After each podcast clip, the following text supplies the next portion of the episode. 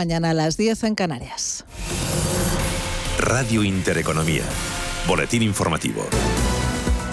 Buenos días. La amenaza de un ataque inminente de Rusia a Ucrania hunde a las bolsas europeas que hasta ahora cotizan con importantes caídas, recortes de la renta variable europea después de que ayer el asesor de seguridad nacional de la Casa Blanca, Jake Sullivan, asegurase que las tropas rusas podrían invadir territorio ucraniano de forma inminente. Podría comenzar una invasión. Una gran acción militar por parte de Rusia podría comenzar en cualquier momento. Eso incluye la próxima semana antes del final de los Juegos Olímpicos. Estamos preparados para continuar trabajando en la diplomacia, pero también estamos preparados para responder de manera unida y decisiva con nuestros aliados en caso de que Rusia proceda. Este lunes el canciller alemán Olaf Scholz viaja a Ucrania donde abordará con el presidente Zelensky la tensión militar con Rusia. Mañana se desplazará a Moscú en un nuevo intento por rebajar esa tensión. Esfuerzos diplomáticos que parecen de momento no tener fruto, lo que lleva a los mercados europeos a temer, como decimos, un ataque inminente y a cotizar con importantes caídas. Beatriz Catalán es responsable de gestión activa de Ibercaja Gestión se están juntando dos cosas, ¿no? Por una parte se mira agudizado pues Rusia-Ucrania, ¿no? Eh, pues cualquier movimiento está desestabilizando bastante al mercado y luego, bueno, yo creo que todavía estamos con los coletazos de ese dato de inflación del jueves, ¿no? De Estados Unidos que, bueno, pues pone en duda o pone ahí sobre la mesa a ver qué va a hacer esa Reserva Federal. Caídas que son, eso sí, dice esta experta financiera, un momento para entrar en el mercado de entrar yo creo que puede ser oportunidad, ¿no? Siempre que hay, sobre todo por cuestiones más geopolíticas, ¿no? Hay que pensar, se nos va a cambiar el panorama, ¿no? Como consecuencia de este conflicto. Yo creo que al final, si el conflicto no llega más, ¿no? Eh, al final sigamos, ¿no? Sigamos con ese ciclo, ese ciclo que todavía está, está avanzando, con por lo tanto sangre fría y momento de gastar un, un primer momento, ¿no? De entrada. Sea como sea, las plazas europeas viven su particular lunes negro con un IBEX 35 que se deja en tiempo real un 3,09%, se colocan los 8.525 puntos y lo hace con los 35 valores cotizando con caídas. La más penalizada hasta ahora ArcelorMittal que se deja un 6,22% caída plomo también para las acciones de IAG que cotizan con un descuento del 6,1%.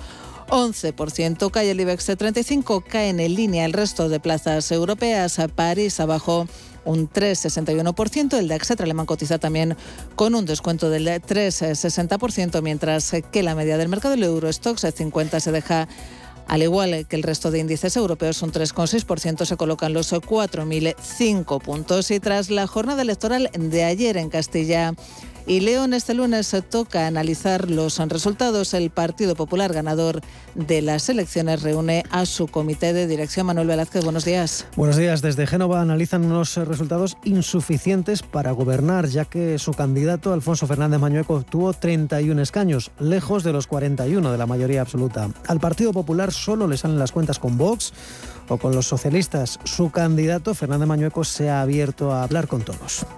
Y nos han dicho, primero, un gobierno del Partido Popular y segundo, que el Partido Popular tiene que liderar el diálogo con todas las fuerzas políticas del arco parlamentario. Los socialistas pierden siete escaños y se quedan como segunda fuerza política. A esta hora, el presidente del Gobierno, Pedro Sánchez, preside la Ejecutiva Nacional que analizará el resultado de estos comicios. Desde Ferraz, a falta de autocrítica, atacan al PP por permitir que Vox, dicen, vaya a gobernar y aseguran que solo hay dos opciones. Felipe Sicilia, portavoz del Partido Socialista demostrarán cómo o gobierna el Partido Socialista o gobierna Vox. Junto al PSOE, el otro gran perdedor de las elecciones ha sido Ciudadanos. Ha perdido 11 procuradores. Su candidato, Francisco Igea, carga duramente contra el PP. Menuda maniobra cambiar un gobierno eh, con un partido liberal moderado, perder escaños para depender eh, de Vox. Es una maniobra política de altura, de altura. Esto se va a estudiar como un caso de éxito casi seguro de la estupidez humana. Esta mañana la Ejecutiva de Ciudadanos analizará los resultados de estos comicios que casi les dejan fuera del Parlamento castellano-leonés. Otras noticias. La bajada de contagios por coronavirus lleva a varias comunidades autónomas a revocar las medidas que mantenían por la sexta ola. España, por tanto, vuelve a dejar atrás esta semana gran parte de las restricciones. Murcia es la única región que mantiene las limitaciones de aforo después de que Galicia, País Vasco y Navarra las hayan levantado. También hay varias comunidades que han decidido revocar la exigencia del certificado COVID para acceder a determinados espacios, aunque todavía hay cinco regiones, Aragón, Galicia, La Rioja, Murcia y Comunidad Valenciana, que siguen pidiendo este pasaporte de vacunación. Continúan escuchando Radio Intereconomía, se quedan ya con Capital. La información volverá dentro de una hora.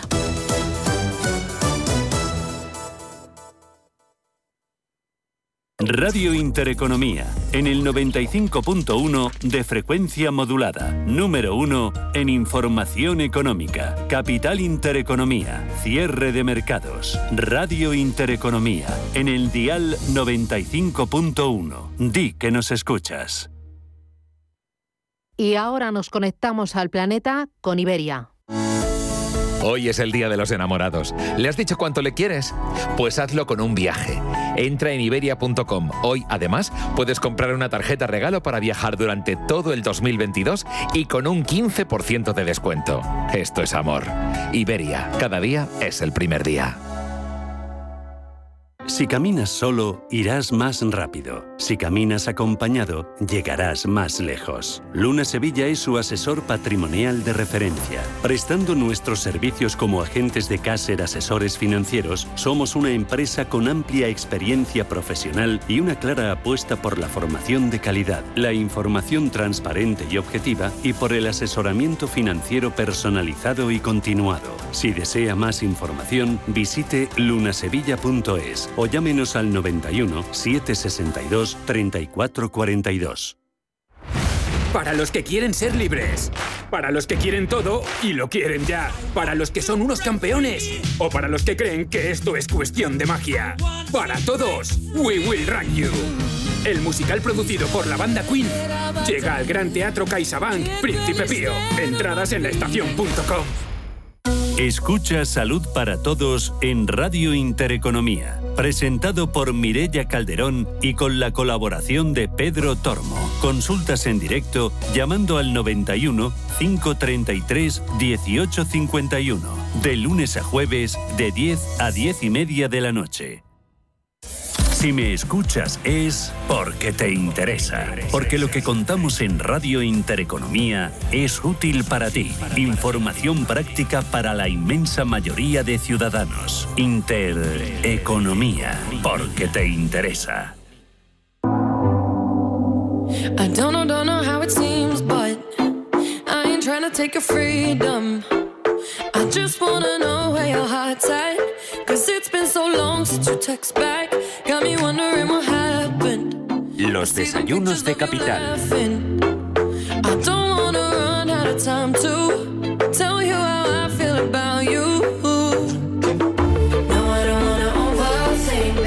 Capital, 11 y 8 minutos de la mañana. Hoy, ¿qué me traes, Elena? Bueno, pues hoy hablamos con una compañía que tiene mucho que ver con la transformación digital porque precisamente se dedican a ello. De hecho, son proveedores internacionales de soluciones digitales para empresas y organismos. Y ahora, pues la compañía aquí en España pone en marcha una iniciativa pionera en ese ámbito universitario que busca talento y que pretende fomentar también la innovación. Esta iniciativa la han denominado como Logicalis Innovation Challenger y para saber qué es lo que pretende vamos a hablar en los próximos minutos con Alexandra Lozoya, directora de marketing de Logicalis aquí en España. Alexandra, bienvenida, buenos días.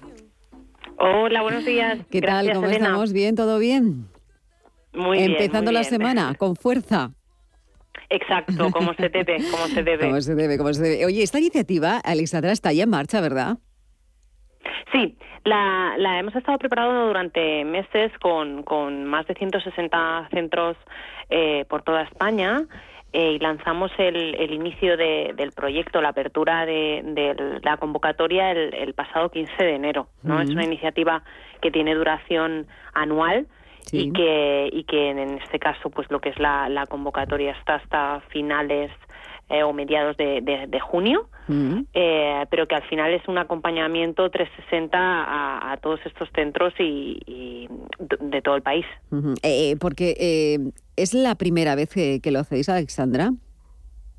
Sí, este año para nosotros ha sido importante, ¿no? O sea, yo creo que, que, como ya vosotros ponéis en relieve muchas veces, el talento y, y eh, los proyectos innovadores en, en España es algo que, que, que existe y que, y que tenemos un talento brutal pero a veces no se le da la visibilidad y se le apoya y se potencia tanto como, como debería, ¿no? El, el, el Innovation Challenge sale de, de una necesidad eh, que consideramos que existe tanto en aulas como en el mercado en español de visibilizar y apoyar este, este talento, ¿no? Y además de, de dotar a los estudiantes o a las nuevas generaciones de herramientas para que este talento que tenemos pues pues llegue al mercado laboral más preparado, ¿no? Mm. No solamente tenemos una línea de, de los, los premios que son muy atractivos para, para todos los que presenten la candidatura, Mm. sino que además se trata un poco pues de apoyar en las aulas con especialistas porque el programa por detrás pues pues lleva toda una línea de, de apoyo a, a las- a los directores de,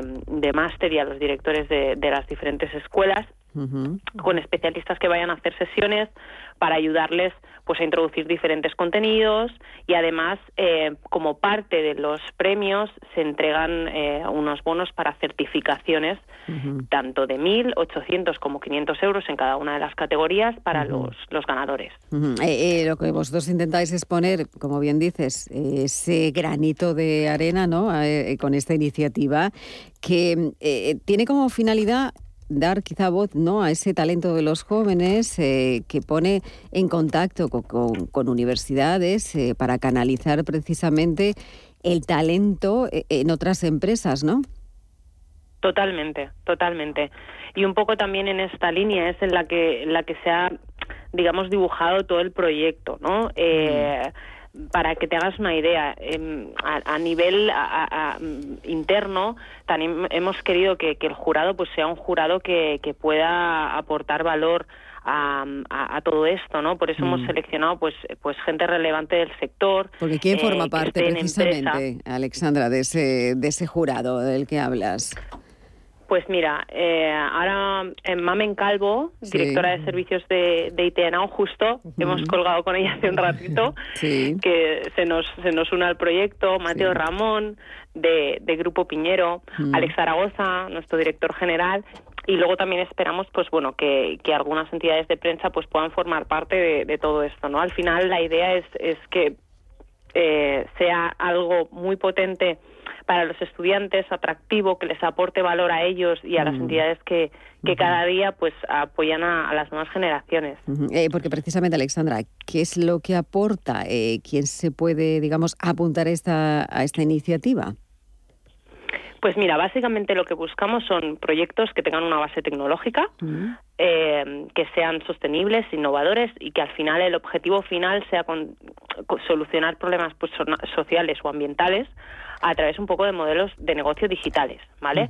Eh, hasta ahora, ¿qué hemos tenido? Pues eh, hemos tenido mm, proyectos que están dirigidos al tema de, de- de apoyo a la agricultura, muy importante eh, eh, hoy en día, ¿no? Y, de, y de la innovación en esa línea. Em, proyectos eh, que acercan, eh, digamos, estrategias de marketing a, a- a- a- las pymes, eh, pero de una forma distinta, ¿no? Eh, Yo creo que, que lo que vamos a encontrarnos va a ser eh, con, con temas muy distintos que aporten un valor importante a, a la sociedad a- en diferentes líneas y, y que al final nos sorprendan, ¿no? Que, que es un poco la idea. Creo que, que esta base de, de- a nivel innovación ya había muchas entidades que tenían embedido en sus es- estructuras eh, pues departamentos como tal pero le hemos querido dar un poco más de, de visibilidad, ¿no? Y por eso, pues, habrán eventos, hay muchas entidades que participan y que apoyan eh, la iniciativa, como son Exclusive Networks y, y Arrow, ¿vale? Y, y al final la idea es esta, que, que, que entre todos podamos crear una generación eh, con, con mucha más visibilidad, con mucho más potencial y mucho más preparada a la hora de entrar al mercado laboral. Ujú. Eh, eh, hay mucha necesidad de, de poner precisamente ese talento, ese talento desconocido, ese talento que llega desde la innovación en el mercado laboral. ¿Vosotros lo veis así también desde Logicalis? Bueno, nosotros lo, lo que vemos es eh, que en, en- en sí mismo, o sea, ahora mismo, eh, y de hecho mm, en la preparación del proyecto nos dimos cuenta cuando hablábamos con, con las con las diferentes escuelas y entidades, Mm. ellos mismos nos decían, tenemos gente que antes de acabar las carreras ya están contratadas porque las necesidades que tenemos Mm. eh, las empresas eh, ahora mismo a nivel tecnológico eh, de verdad que son abrumadoras. O sea, es, es- es, em, hay una hay una demanda increciendo tremenda. Entonces, al final la idea detrás también es que y esto ya va a suceder por sí mismo, el, el poderles aportar más contenido eh, de primera a nivel eh, laboral, el poderles dar estas certificaciones, el además darle eh, el, el valor económico del premio, Mm. que en el primer eh, premio son 10.000, en el segundo 3.500 y en el tercero 1.500, Mm. lo que apostamos es por poderles acabar de, de a nivel curricular de rellenar esos huecos que puedan haber, que son pocos, porque Mm. la verdad es que eh, los, la- el talento que tenemos en España es impresionante Mm. y, y el poder darle ese, ese plus. Ese empujón también, ¿no? Que es, eh, significa yo creo, Exacto. mucho para ellos al final. Eh, eh, ¿Cómo, eh, Alexandra, estaba preguntando y pensando, cómo recibís vosotros las candidaturas de esos proyectos? Mira, eh, todos eh, te- tenemos una página web, ¿vale? Ujú. Que ah, es Logicalis Innovation Challenge, en la que están tanto las bases como como el poder registrar el proyecto, ¿vale? Eh, también eh, tenemos un, un correo habilitado que es el Innovation Challenge con doble N eh, arroba es.logicalis.com en el que pueden em, solicitar pues tanta información, se les atenderá en, en- en cualquiera de las líneas, ¿vale? Y por supuesto pueden contactar directamente a través de Logicalis Spain, ya sea en. Barcelona o en Madrid, y eh, el departamento de marketing les podrá dar absolutamente toda la, la información que necesiten. Eh, eh, ¿Qué tiene que tener? Porque hablamos, eh, pueden eh, escribirnos, eh, pueden contactarnos, pero ¿qué tiene que tener esos proyectos, no? para formar parte precisamente de esas candidaturas, porque entiendo que muchos de los proyectos que lleguen tampoco, eh, eh, bueno, pues llegarán precisamente a, a ser eh, finalistas, ¿no? Dentro de esas candidaturas. Mm. Nosotros en, en la valoración de, de estos proyectos, la, la idea es, es poderlos valorar en, en una serie de parámetros. Mm. En primer lugar, la viabilidad de estos, ¿no? Al final lo que buscamos también es que sean proyectos que puedan eh, llevarse a cabo, ¿no? Eh, inclusive, eh, al final los premios, lo idóneo, cada uno elegirá un poco dónde dirigirlos, ¿no? Pero, pero que puedan eh, ayudarles y apoyarles a que estos proyectos se, se transformen y, y se conviertan en una realidad. Si, si estos proyectos parten de una solución mejorada o inexistente, ¿no? Si es, si es Mm. algo que es que es eh, pues bueno que es nuevo o, o estamos mejorando una realidad, ¿qué impacto social tiene eh, el, el proyecto en sí, ¿no? si, si este tiene un rollo económico, ¿no? Y, y, y lo detallado que pueda ser el desarrollo, ¿no? El- Ujú. Al final, cómo, cómo ha sido este, este desarrollo a nivel, bueno, pues a nivel específico, a nivel características. También es cierto que un poco cuando hablamos en su momento con las entidades, lo que buscábamos es que fuese algo que ellos mismos ya, ya hacen a, a través de los TFM y a los TFGs y es darle un poco más de valor a toda esa línea, ¿no? O sea, al final el, el poder eh, dar visibilidad a todo lo que ya por sí mismos generan en las aulas. Y eso es muy importante. Eso es cierto. Eh, es sobre la fecha para presentar, ¿hay algún, alguna fecha eh, límite o puede presentarlo eh, no sé hasta cuándo? El 15 de junio. El 15 de junio cerraríamos eh, candidaturas. Durante las siguientes dos semanas nosotros nos encerraremos con, con el jurado y, y al final el objetivo es poder presentar los premios el 15 de julio. Sí, bueno. Pues, ¿vale? Con una eh, ceremonia, con medios, etcétera, sí, etcétera. bueno, pues eh, estaremos nosotros, la radio ahí, ¿eh? Es Hombre, eso importante, esperamos, ¿no? ¿Eh? eso esperamos, Elena, eso Con ese- esperamos. poniendo ahí ese granito de arena ¿no? a, esa, a esa innovación y también al talento.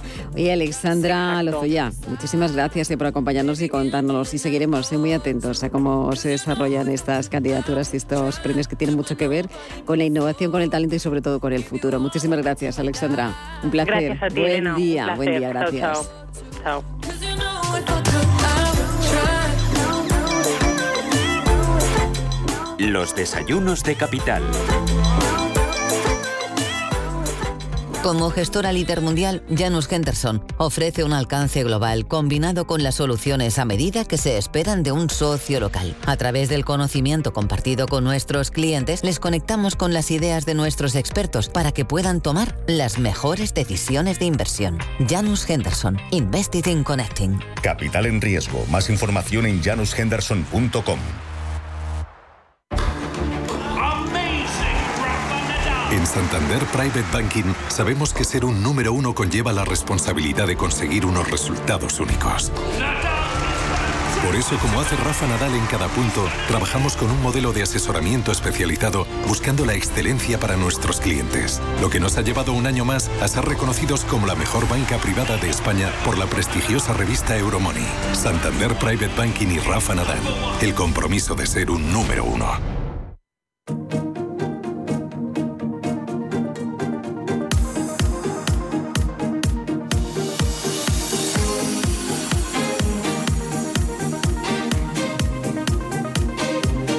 Descubre, analiza, impulsa. Digital Business en Capital Intereconomía.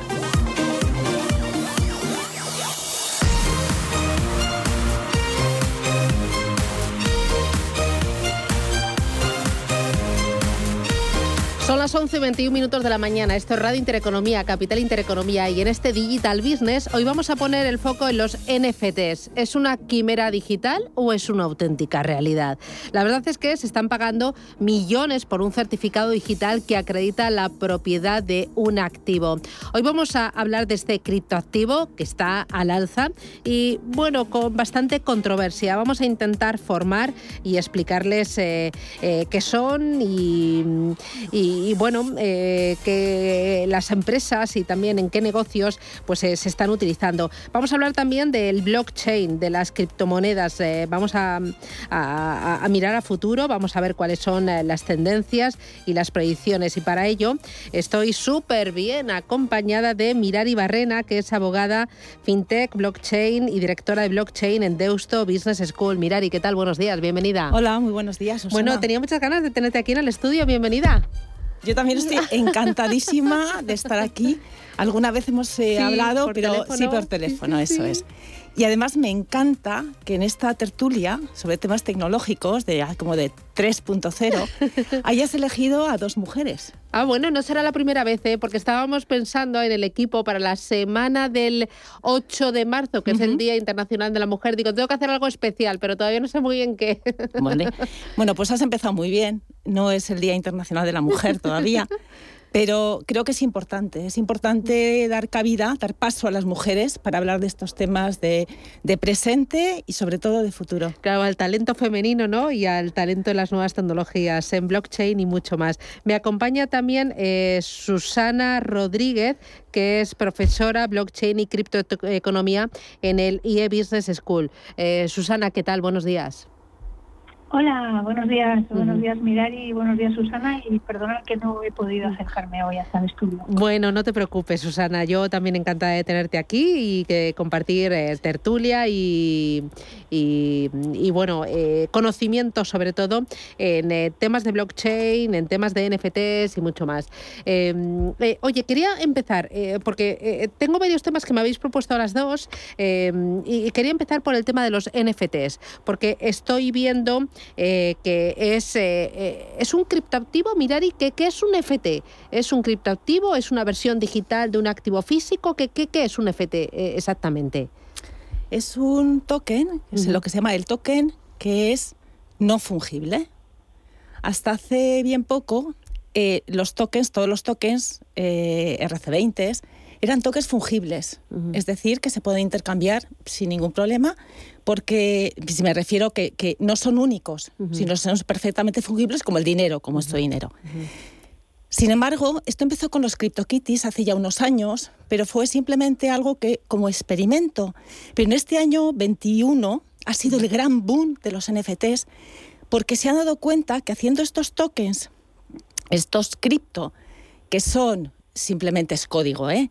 Que es código eh, no fungible, puedes perfectamente diseñar algo que es único, único, transferible, porque es un token digital, transferible a través de la blockchain, pero único y además nos puede determinar perfectamente quién es el autor de ese token no fungible. Y, y, Susana, ¿por qué se ha armado tanto revuelo últimamente con el tema de los NFTs? Pues eh, el revuelo ha sido a partir de enero, que, que, si miras en Google Trends, pues ha sido el pico ¿no? de búsquedas asociadas a los NFTs. Y ha venido derivado más que de la tecnología, yo creo que es un reflejo de la sociedad, Susana. Y mirar, y no sé si estarás de acuerdo conmigo, se ha disparado la posibilidad de que tú compraras un NFT, como decía Mirar, y es un activo digital único.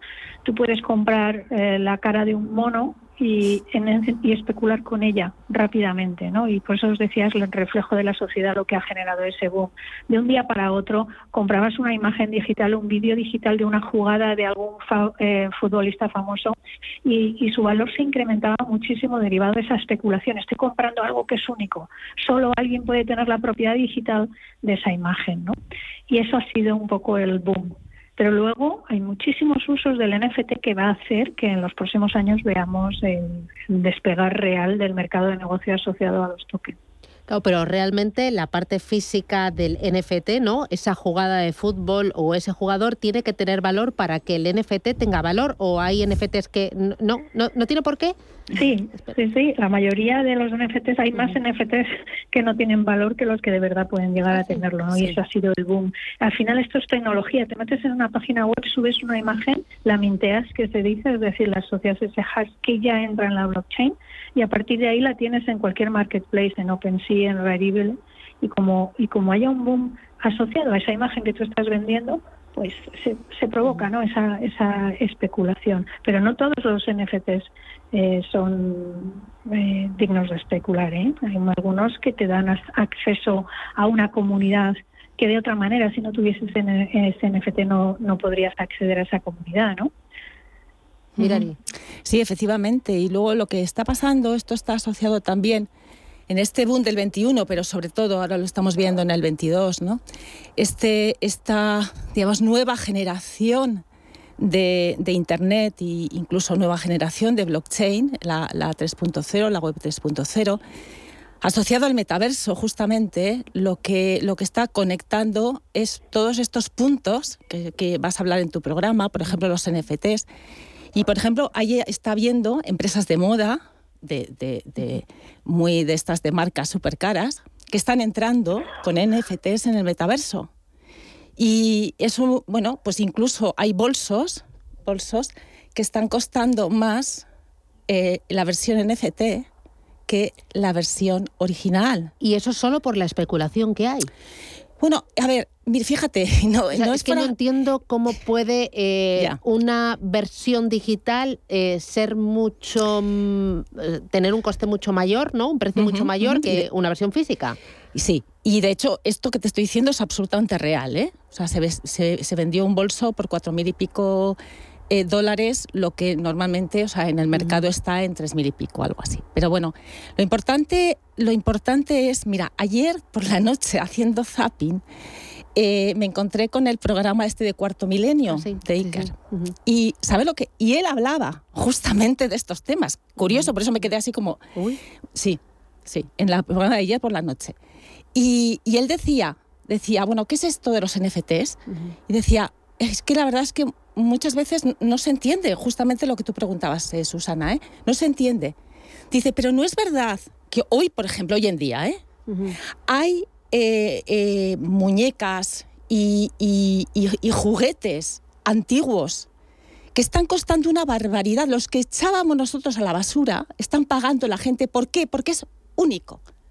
Porque son y únicos y escasos, justamente, Susana, y escasos. Es que te garantiza, Susana, ese bolso Gucci que se ha vendido, tú tienes la propiedad digital y a lo mejor pues solo se van a hacer como ese 10 igual que tú ves el documental este de Georgina ¿eh? y ves los bolsos que se compran y que hay una versión limitada y hacen una edición limitada del Birkin de toda la vida y además tienes que esperar a lo mejor hasta tres años para tener ese bolso real. Pues en el mundo digital El NFT te garantiza la autenticidad, te garantiza que hay muy pocos, es escaso y te garantiza que tú tienes la propiedad digital en ese mundo hacia el que vamos de los metaversos, que todavía nos quedan unos años, pues probablemente el que compró ese bolso Gucci digital tendremos que movernos en ese metaverso con nuestra identidad, iremos vestidos y ese bolso, pues el que lo compró o la que lo compró lo llevará asociado a su avatar y probablemente lo haya comprado para posteriormente especular, ¿no? Pero si nos salimos un poquito de ese de ese FOMO, ¿no? Que se ha creado en torno a, la especulación de los monos, los CryptoKitties, los punkis digitales, hay muchísima utilidad asociada a la tecnología que soporta el NFT, como te decía antes, ¿no?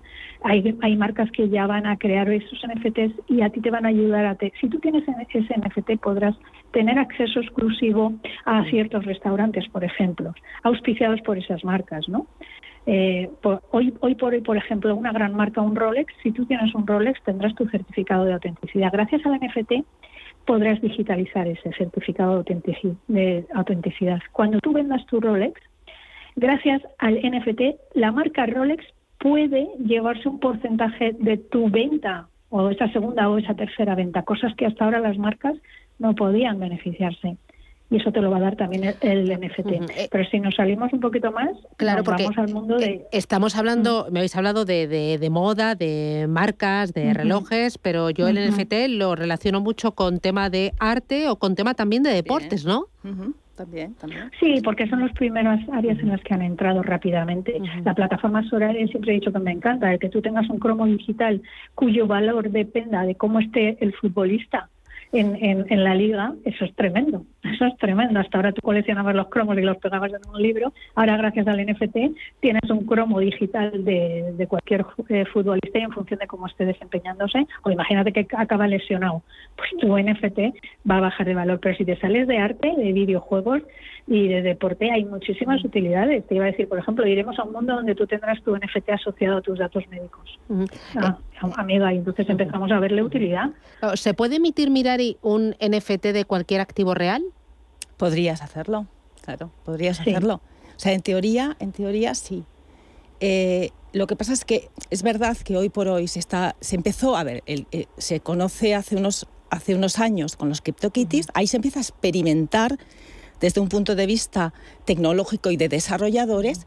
Y a partir de este momento se hace conocido con Beeple, con el, con el, con el pintor, que efectivamente pues, crea esta obra de, de, esta pintura que, que, se digitaliza, se, se, hace, se hace este NFT y empieza a ser súper conocido porque, porque lo subasta eh, Christie's. ¿no? Pero claro que nos va a valer para un montón de cosas, probablemente para un montón de casos de uso que ni siquiera en este momento somos capaces de, vislumbrar.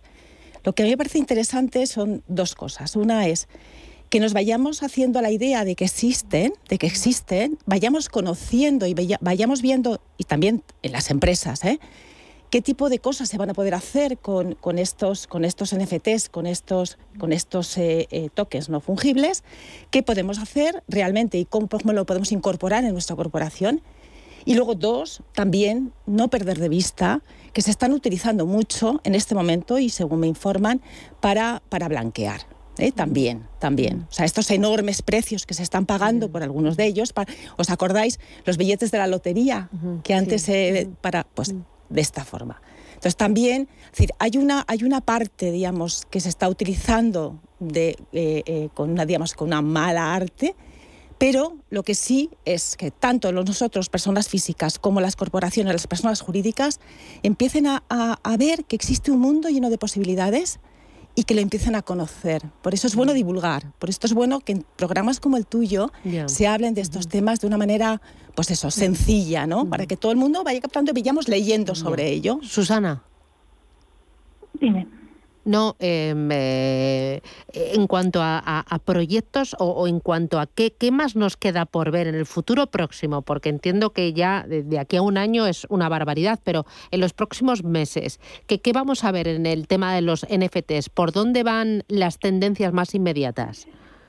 Mira, en el corto plazo, como vamos a ver durante todo este año, mm, yo veo NFT muy pegado a la palabra metaverso. Pero en el medio largo entenderemos ya que nos da esa eh, posibilidad de ser propietarios de incluso de nuestra identidad digital. y entonces tendremos hasta mm, servicios gubernamentales asociados a, al NFT que esté asociado a tu identidad digital. Y podrás acceder no solo a información, sino el mismo ayuntamiento podrá darte ayudas directamente, ¿no? gracias a que estemos usando la tokenización ¿no? de, esa, de esa asociación a tu identidad digital. Estamos en el inicio, Susana, y por tanto ahora llama más la atención toda esta parte de especulación y de, y de estafas, ¿no? Pero es esa tecnología que te va a permitir ser tú quien dices que eres y a partir de ahí nos queda todo este camino por recorrer. Eh, propiedades digitales, acceso a suscripciones, ¿no? Incluso tú, con tu programa Intereconomía, todos los que vamos y participamos contigo, tú podrías darnos un FT. Y con ese NFT, cualquier día de estos que ya se acaba el COVID, decir, bueno, pues todos los que tengan un NFT, porque han venido a mi programa, nos vamos a quedar en tal sitio y vamos a participar juntos de un evento exclusivo. ¿No ves? Entonces ves cómo esa tecnología pasamos de ser meramente especulativa a asociar, a descentralizar, desintermediar y poder hacer un uso de la propiedad pues más eficiente. ¿no? ¿Y esto, Mirari, está regulado de alguna manera? O, es la ley de la selva? De momento no. De momento ah. no tenemos una regulación específica sobre los NFTs. O sea, puede emitir cualquiera un NFT y eh, el valor se lo da eh, la, oferta y la demanda, no hay otra cosa. pero puede perder de valor o... Claro, claro, claro, lógicamente, ¿no? Eh, pero, fíjate si está fuera de regulación, que la CNMV la semana pasada lanzó ya, el, a partir de ahora se regula la publicidad de los criptoactivos y dejó fuera los NFTs. Ojo, Estamos otra vez como siempre, ¿no? Los reguladores van un pasito por detrás del conocimiento de lo que puede hacer la tecnología, ¿no? Sí, sí, sí, es, ciertamente sí. Eh, en, los, en, la regulación sobre, sobre la publicidad de, de, criptoactivos no, no, no, se, no, se, no se acoge para nada los, los NFTs, tampoco, tampoco en MICA, todo lo que es el reglamento, el proyecto de reglamento que hay sobre criptoactivos, no se habla en absoluto de este tema, pero sí empiezo yo a escuchar voces de que se van a empezar ya, ya va se está empezando a, analizar cuál puede ser la regulación de este tipo de activos, de tokens no fungibles. Sí. Em, hemos hablado de NFTs, pero este año 2022 se está hablando ya de otros muchos más temas. Habéis mencionado el metaverso, pero también en cuanto, por ejemplo, tecnología blockchain. Em, ¿Qué tendencias vamos a ver? ¿En qué están ahora mismo las empresas? ¿En qué la están eh, aplicando? Mirari. Mira, yo lo que te puedo decir es que hemos empezado el 22 con un montón de movimiento por parte tanto de las empresas como, como también de los eh, de proyectos, digamos, de startups que empiezan a, pensar en qué hacer en blockchain, siempre asociado eso con, pues, con NFTs, con todo tipo de tokens, o sea, con la tokenización de activos en general y también un poco también esta línea de futuro del metaverso, ¿no? Entonces, hay muchísimo relacionado, por ejemplo, me he dado cuenta con gaming, muchísimo, con todo el tema de, por ejemplo, de lotería, de, juegos, o sea, todo eso está eh, enfocándose muchísimo, startups que están iniciándose en, blockchain. Pero en general, todo. O sea, te diría, eso, digamos, en la parte de gaming, pero después tenemos importantísimo y no podemos olvidarnos en un programa de este tipo, es todo lo que son las finanzas descentralizadas. O sea, ¿Dónde están las inversiones más fuertes que se están, que ha sido, hemos terminado el 21 y cuáles son las inversiones que se están preveyendo para el 22?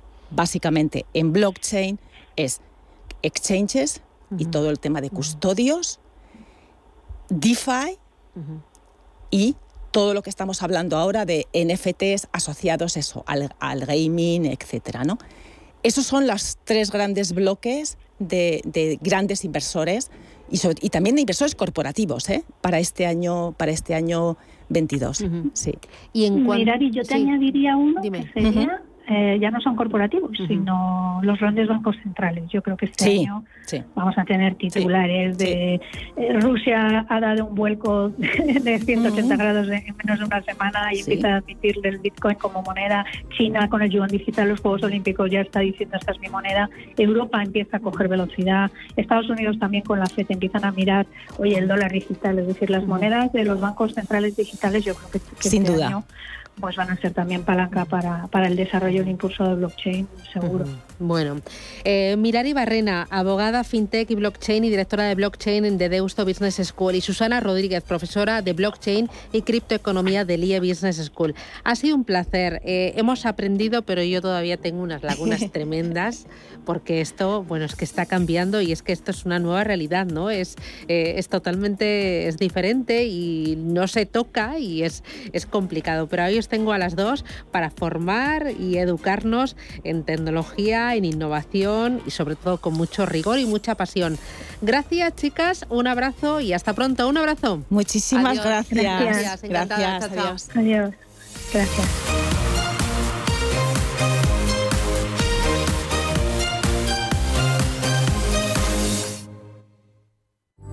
La Hora de Miguel Ángel es un programa dedicado a la salud y la prevención de enfermedades. Con un lenguaje claro y sencillo, te explica cómo llevar una vida saludable. Todas las noches a la una y media de la madrugada en Radio Intereconomía. Visión Global. Hola, soy Gema González. Di que nos escuchas. Radio Intereconomía. ¿Qué nota tiene tu edificio en eficiencia energética? Si tu edificio tiene más de 500 metros cuadrados, estás obligado a poner la etiqueta de eficiencia energética en un lugar visible. En esta ayudamos a sacar partido a esta obligación y a convertir tu empresa en una sostenible. Busca más información en nes.es.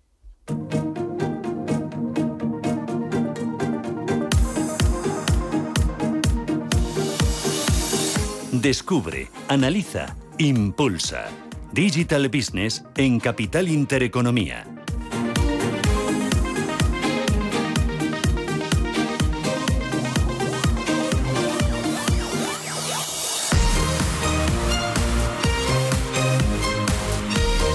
Esto es Radio Intereconomía, Capital Intereconomía, yo tengo la, la fortuna de tener a, a, mi lado a un compañero de, de, batallas y de carrera y de tiempo y de medio, que es Manuel López Torrens. Manuel, ¿qué tal? Buenos días, bienvenido. Hola, ¿qué tal? ¿Cómo estáis? Bueno, que acaba de publicar una joyita, se llama De las.com al Bitcoin y las meme stock. Eh, eh, yo eh, me llegó el libro el, el jueves, he leído algunos capítulos, me los he ido saltando según el interés, la afición y el el otro día le llama a Manuel diciendo, te envidio, te envidio, porque es una, eh, la verdad es que es, eh, es, una auténtica oportunidad lo que has tenido, porque eh, recoges artículos que ha ido escribiendo Juan Carlos Ureta, el presidente de Renta 4 Banco, desde el año 2004. Uno, 2001. 2001.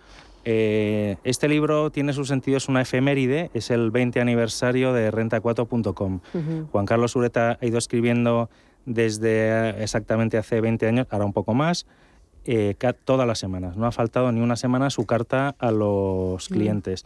Era una carta en la que no era el típico resumen de mercado, sino era su reflexión, su análisis, más de mil artículos y había ahí un pozo de conocimiento brutal. Bueno, brutal, brutal, brutal. Y entonces lo, lo hemos eh, aflorado eh, uh -huh. siguiendo un hilo argumental de los grandes eh, hitos económicos y financieros del siglo XXI Y argumentando y, y aportando análisis eh, en base a los, a los artículos de Juan Carlos. Y ha salido realmente casi una novela financiera. Yo siempre digo que es una novela de, de no ficción, o sea, porque puede parecer casi un argumento de Netflix, pero no, son cosas que, que han ocurrido. Y sobre todo, son cosas que muy poca gente es consciente de ellas y están fuera de los elementos del debate. Por ejemplo, las compras masivas de deuda, las inyecciones de liquidez, la impresión de dinero, todo eso ha condicionado nuestras vidas y la gente no es consciente, ni la gente ni los políticos, tampoco se habla de eso ni en tertulias políticas, ni los partidos políticos hablan de ello, ni... Bueno, eh, hablas, eh, la verdad, en este recorrido, eh, recoges los artículos y les vas dando forma y con ese, con ese hilo, pues a, a, em, empiezas con, con algo que, que, yo recordaba perfectamente, que fue el debut en bolsa de Inditex, que fue el mismo año ¿no? En el que se crea o sí, sí, eh, Renta 4. La primera carta a los clientes de Juan Carlos Ureta es la de Inditex y, en, el, en, la que él concebía que había una nueva manera de hacer bolsa, una nueva manera de hacer empresa. Era Inditex, no era un banco, no era una empresa privatizada, no era un gran coloso dependiente de la regulación del gobierno, sino que era una empresa de consumo, de ropa española, un, en que quería ser líder mundial, ya prácticamente lo era, pero que quería ser y estaba destinada a ser la mejor y mayor empresa española, como ha sido, o sea, un nuevo modelo. Y eso a Juan Carlos Ureta le llamó mucho la atención porque recordemos que eso ocurrió en pleno pinchazo.com, una depresión de mercados tremenda, no se sabía muy bien por dónde tirar las economías y en eso aflora esa perlita o, hoy gran diamante que es Inditex. Bueno, eh, habla también de Enron, habla también del 11S, habla también de los bancos centrales, de Greenspan, la exuberencia irracional, de Mario Draghi. Sí, sí. la verdad es que el hilo argumental eh, no nos lleva demasiado tiempo, pero bueno, le dedicamos eh, mucho esfuerzo y causa un hilo eh, apasionante, apasionante. las torres gemelas, las inyecciones de liquidez, la, lucha en la Reserva Federal por empezar a inyectar dinero de manera masiva, cosa que se, que se transmite al otro lado del Atlántico. El rescate bancario, eso fue un tema terrible porque para el Partido Republicano eso era socialismo, para el Partido Demócrata eso era salvar a la banca, pero si no se hace en noviembre de 2008, el mundo no es consciente de al borde del abismo que estuvimos. Es decir, si quebraba Lehman Brothers, en cuatro días como mucho había quebrado toda la banca de inversión, en 10 días, 15 como mucho, había quebrado toda la banca comercial, por lo tanto, corralitos, colas en las ventanillas, desabastecimiento en las tiendas, y a partir de ahí y hablamos de Estados Unidos, la principal economía del mundo, lo que podía venir detrás ni nos lo imaginábamos. Pues todo eso y mucho más, pues es lo que hemos intentado ir contando, desmenuzando.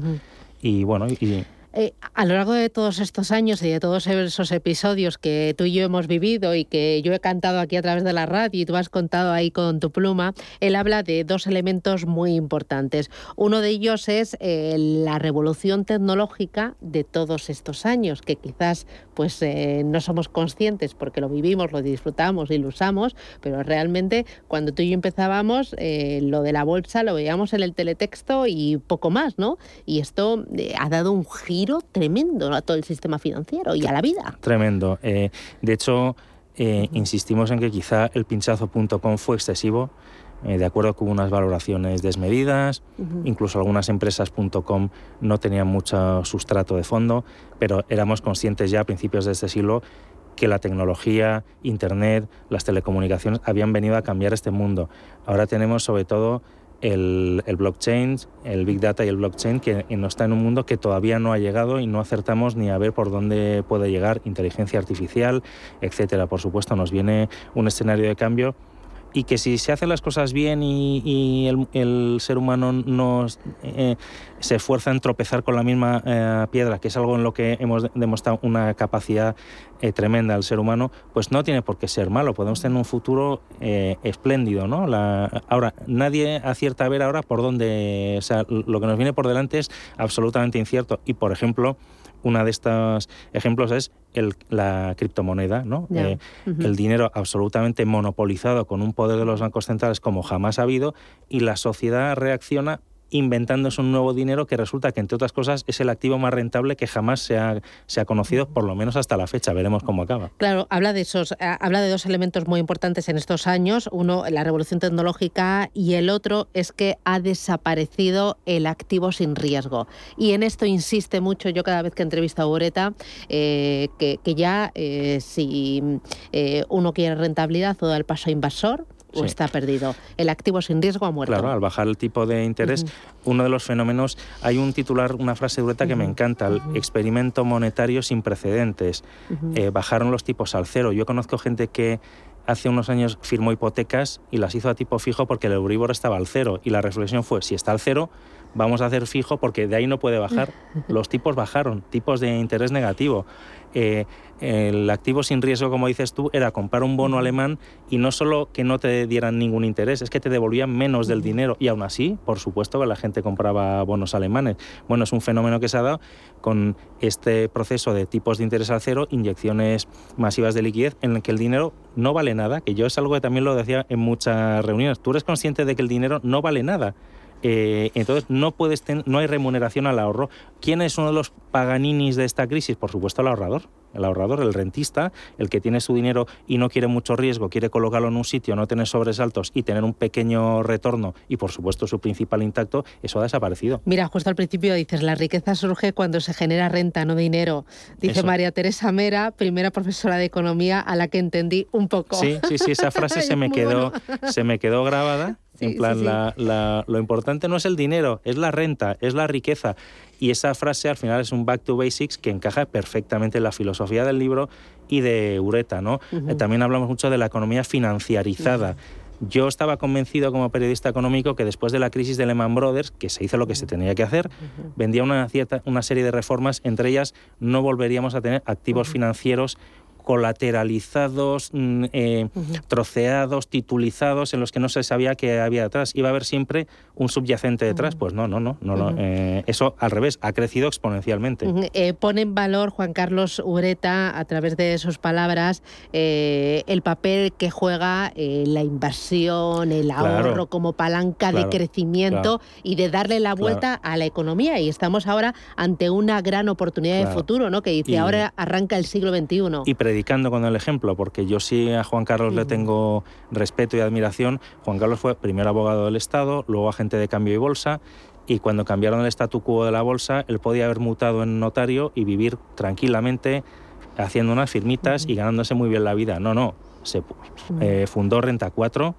la trabajó, la hizo crecer, la, sacó a bolsa, la transformó en banco y él solo con sus manos creó una empresa que hoy tiene sesenta y tantas sucursales, no ha recibido ayudas públicas, no ha necesitado una fusión ad hoc desde el gobierno. Bueno, eso se llama crear trabajar, ser empresario, cuando podía haber tenido una vida, porque las oposiciones de abogado del Estado y agente de cambio de bolsa son las más duras que hay. Podía haber dicho, bueno, pues ahora a vivir, no, ahora a trabajar y a crear, a generar.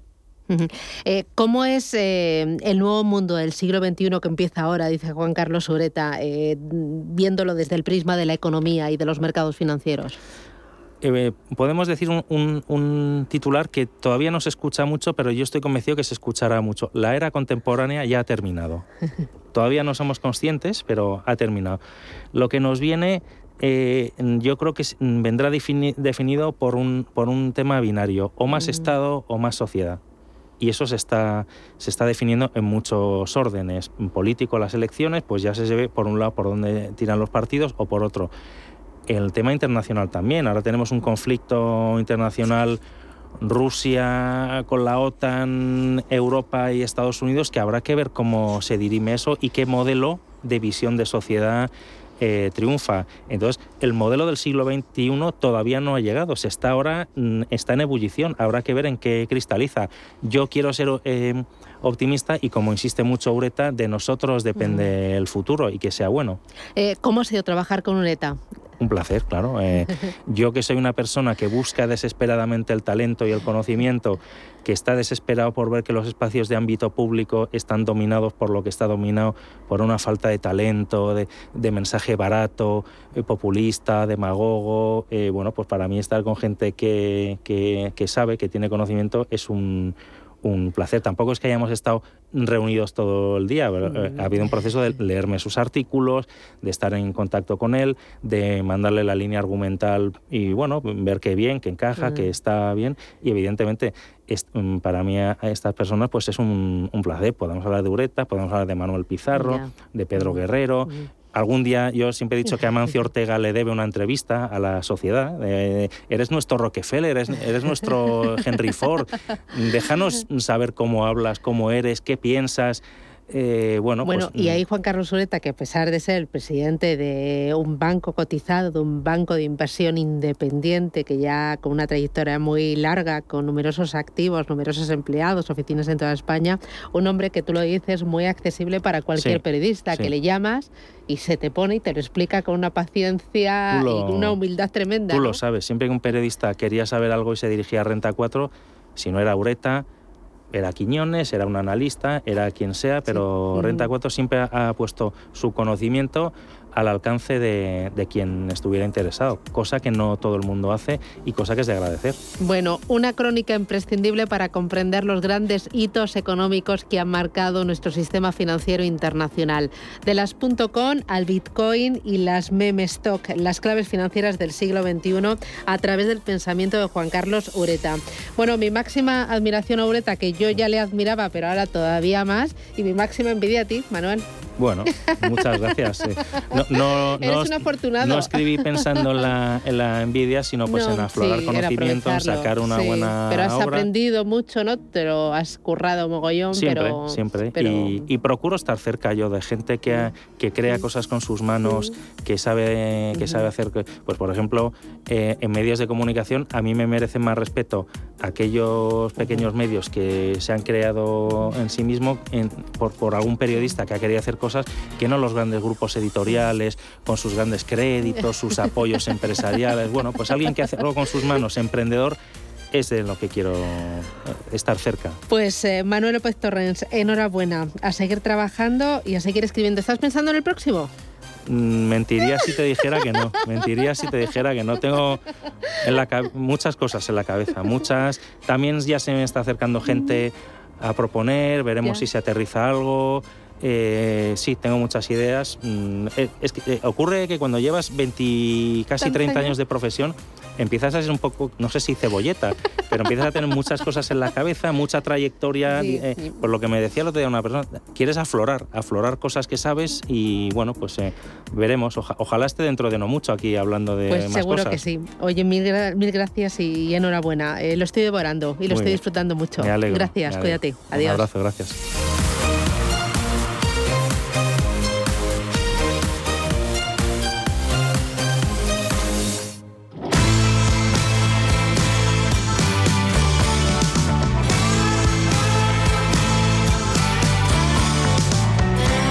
Y nos vamos, ponemos al punto final con Earthling. Es el tercer álbum en solitario de Eddie Vedder, más interesante y entretenido que los últimos trabajos al frente de Pearl Jam. Con él nos vamos. Hasta mañana a las 7. Adiós.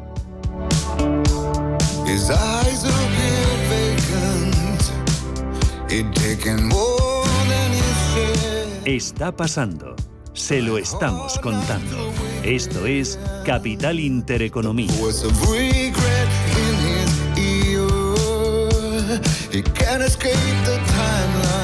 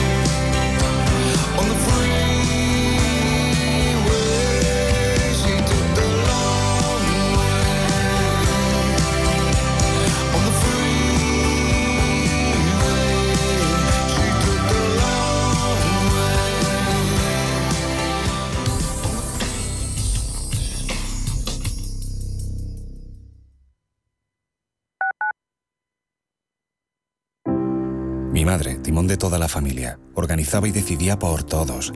Pero ahora que le cuesta concentrarse y se le hace una montaña decidir cualquier cosa, yo le ayudo a que lo siga haciendo todos los días. Además, sé que no estoy solo.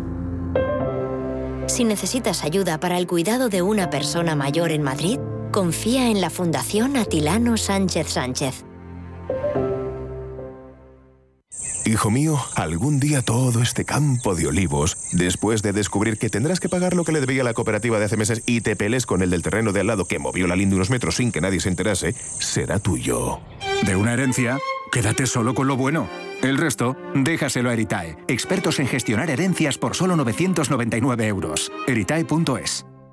¿Necesitas saber el valor de tu empresa? ¿Necesitas una valoración reconocida, solvente y de calidad para negociar con eficacia una compra o venta? ¿La necesitas para acreditar su valor ante terceros? ST Sociedad de Tasación, entidad homologada por el Banco de España, es tu mejor opción. Visítanos en stvaloratuempresa.es.